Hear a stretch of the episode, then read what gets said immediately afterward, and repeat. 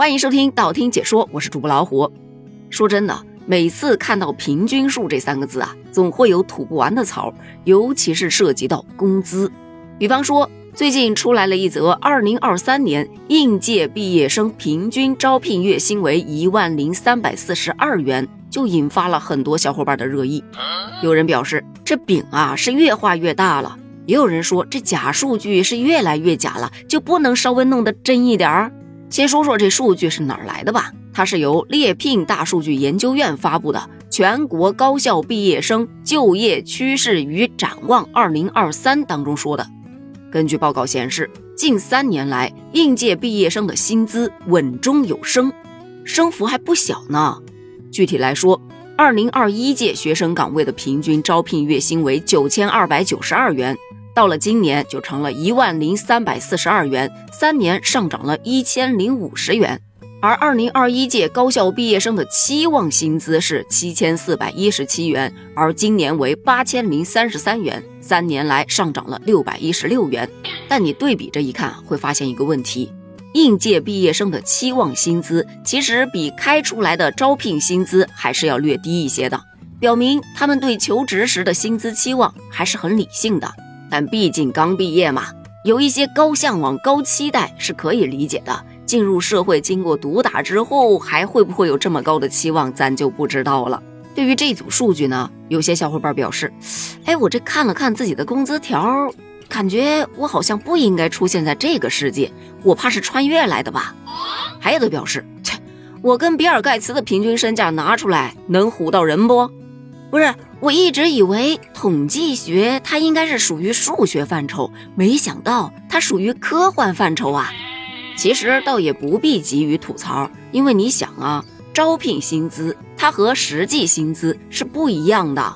我个人理解的是比较笼统的，因为每次去看到那些招聘信息上写的三千到一万，往往到手的那就是三千。以前我一直以为这一万的上限放在那儿，就是为了吸引那些哎求职者的目光的，看起来就很高嘛。跟你说你有上升的空间，干得好了你是可以拿到一万的。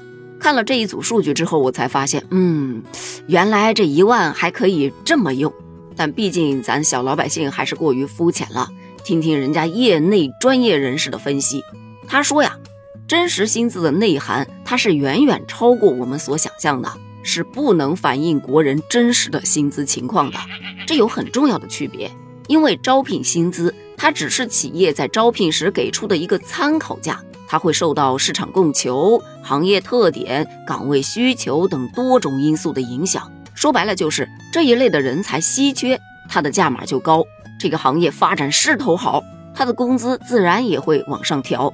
但是真实的薪资水平，它不考虑那些的。它跟你个人比较有关系，比方说你的个人能力呀、你的工作绩效啊，包括你的福利待遇呀等等的因素。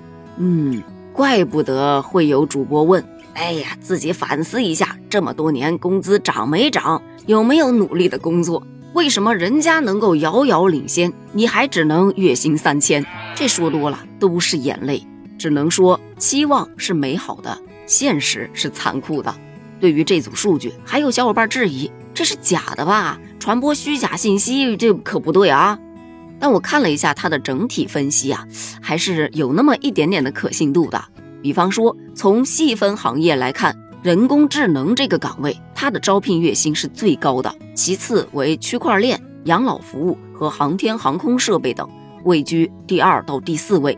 发现没？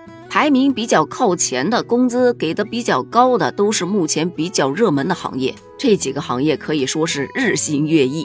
就拿这人工智能来说，真的随处可见。咱这播音行业呀，基本上也快要被取代了。说多了，这又是一股忧愁挡不住啊。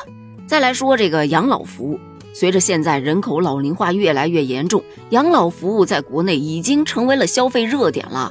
据悉，近三年来，养老服务的薪资涨幅以百分之八十八点一位居第一呀！此刻养不起老的我，已经开始想着，要不要转个行去为别人养老做服务呢？感觉还是有点搞头的嘛。那么对于这一组数据，你是怎样的看法呢？你觉得可信度高吗？或者这么问，你觉得这个平均数据有意义吗？欢迎在评论区发表你的观点哦，咱们评论区见，拜拜。